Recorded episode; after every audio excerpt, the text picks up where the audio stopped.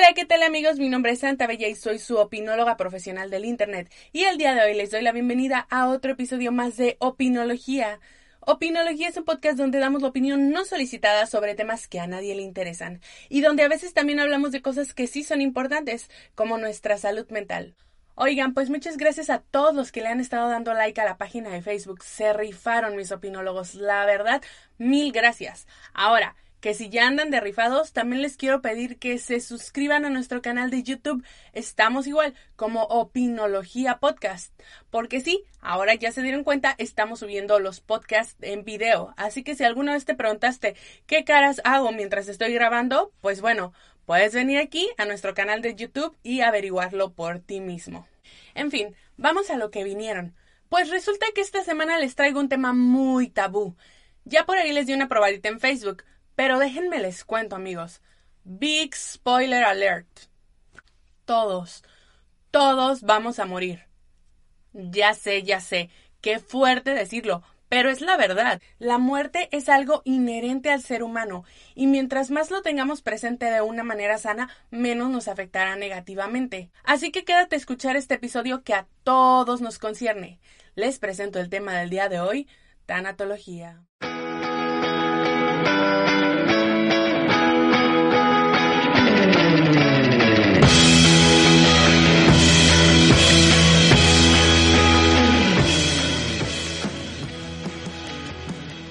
Pues como les decía, la muerte es algo inherente al ser humano y básicamente a todo lo demás en este planeta y sus alrededores.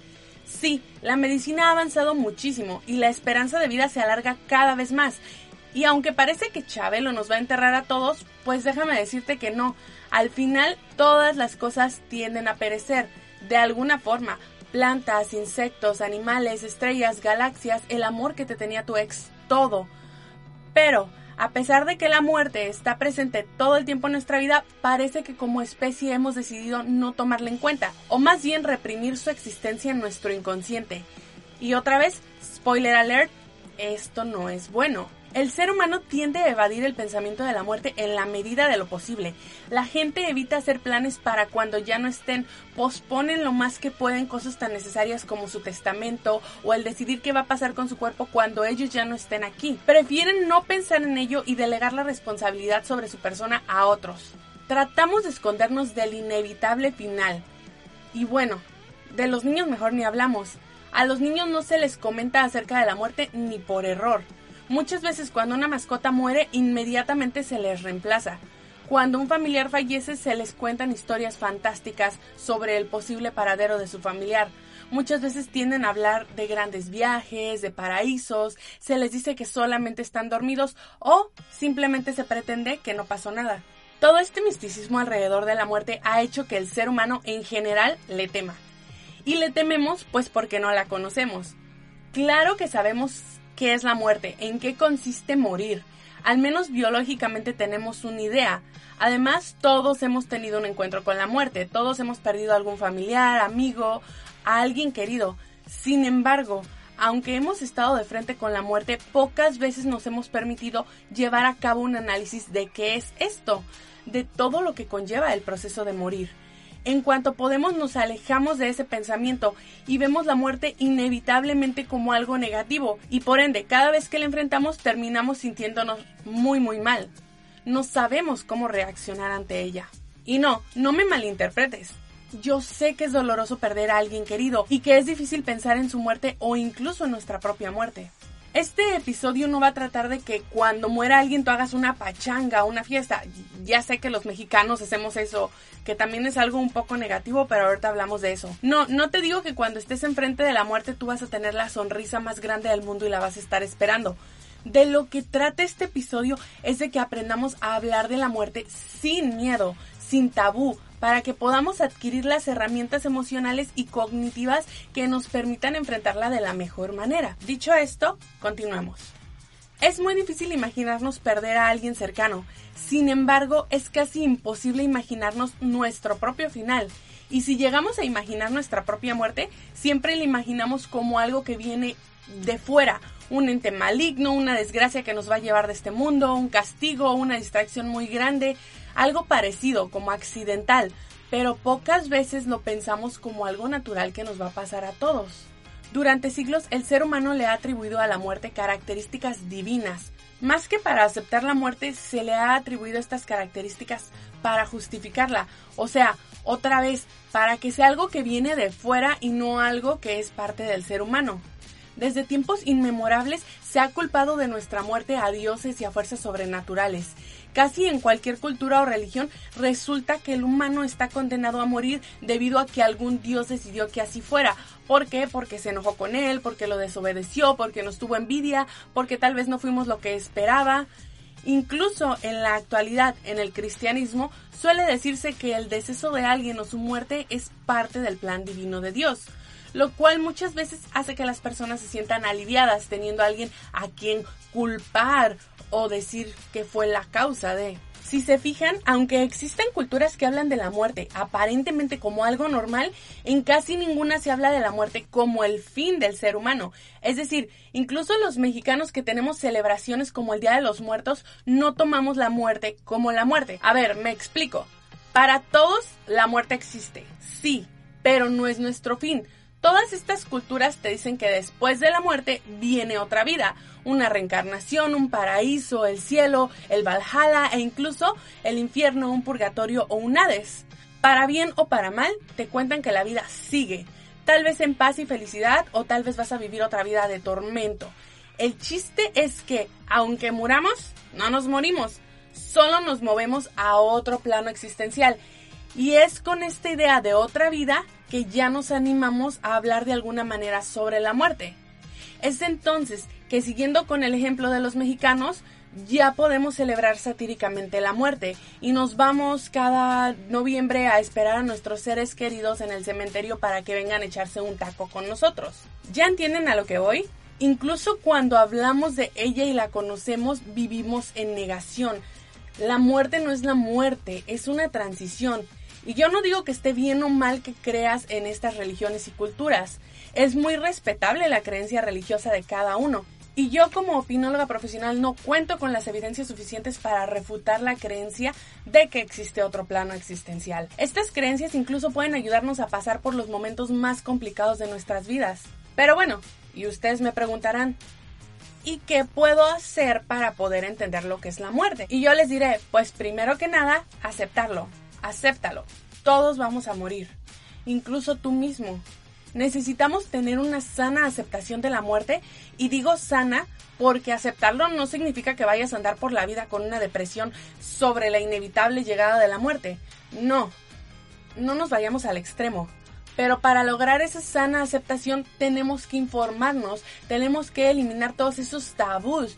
Y es aquí donde les quiero presentar la herramienta que nos va a ayudar a lograrlo la tanatología. La tanatología es la disciplina que estudia el fenómeno de la muerte, sus causas, sus consecuencias, todo lo relacionado con ello. El Instituto Mexicano de Tanatología la define como el estudio interdisciplinario del moribundo y la muerte. Sí, ya sé que suena un poco feo el moribundo, pero la tanatología se centra especialmente en las medidas para minimizar el sufrimiento de la persona que va a morir de esta persona, de sus familiares y también del personal médico. Lidiar con la muerte no es fácil y si lidiamos con ella solos, pues mucho menos. La tanatología alivia el dolor que causa la muerte. Ojo, no lo evita, sino que nos ayuda a procesarlo sanamente, nos ayuda a tener un buen morir, o sea, que el proceso sea menos traumático para todos nosotros.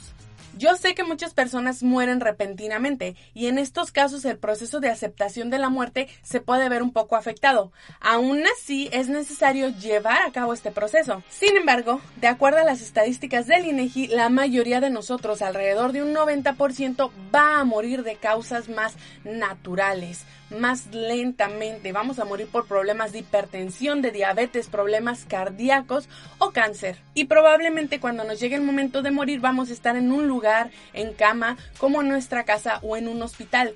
Y la muerte se irá dando poco a poco. Pero esto que les cuento, más que desanimarnos o asustarnos, es la clave para llevar a cabo una muerte digna.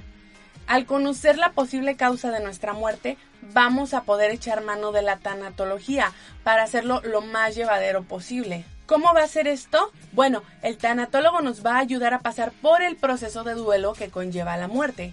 El proceso de duelo consiste en cinco etapas que les voy a mencionar muy brevemente. La primera etapa es la negación donde la persona generalmente no acepta la situación por la que está pasando. En este caso la situación es su propia muerte o la de algún familiar. La segunda etapa es la ira. Generalmente en esta etapa nos volcamos y descargamos todo nuestro enojo contra nosotros mismos, nuestro familiar o el personal médico. La tercera etapa es la negociación. En esta etapa las personas tratan de retrasar lo inevitable, de remediar lo irremediable a toda costa. En esta etapa se le ofrece mucho dinero al doctor, se hacen tratos con Dios o con la deidad que ellos tengan o la persona que ellos consideren la autoridad pertinente y que puede salvarlos.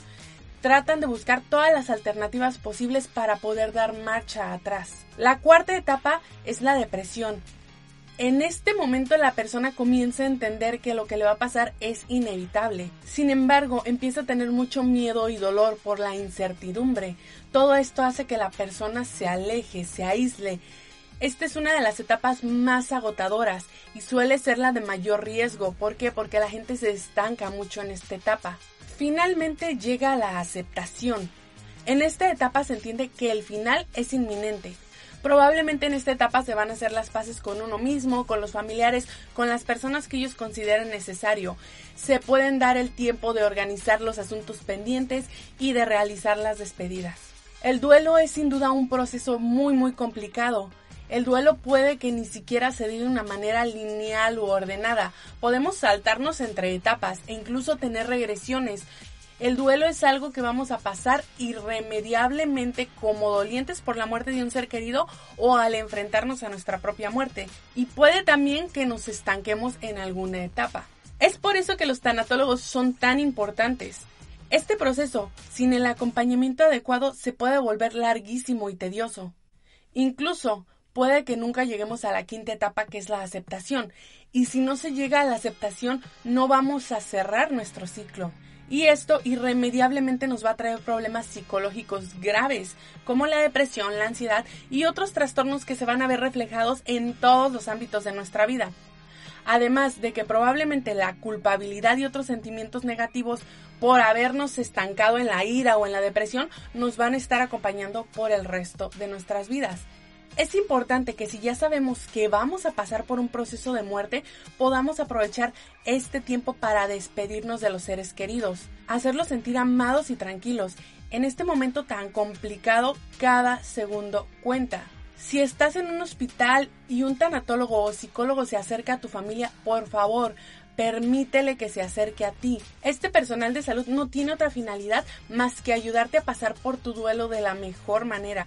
Muchas veces se sataniza al tanatólogo o al psicólogo porque creemos que es el que viene a darnos la mala noticia de la muerte de nuestro familiar, cuando no. La realidad es que con tanatólogo o sin él, la muerte va a venir. Entonces te invito a que aceptemos esta ayuda y también que si no se te ha ofrecido esta ayuda en el hospital, tú la pidas solicítala. Necesitamos aprender a maximizar y aprovechar el tiempo que invariablemente se nos va a agotar. Es un hecho que el dolor y el miedo por la muerte siempre van a estar ahí, pero va a depender de nosotros que les permitamos o no tomar el control de la situación. Nuestro tiempo en este mundo es finito y es importante que aprendamos a valorar y aprovechar cada minuto que tenemos.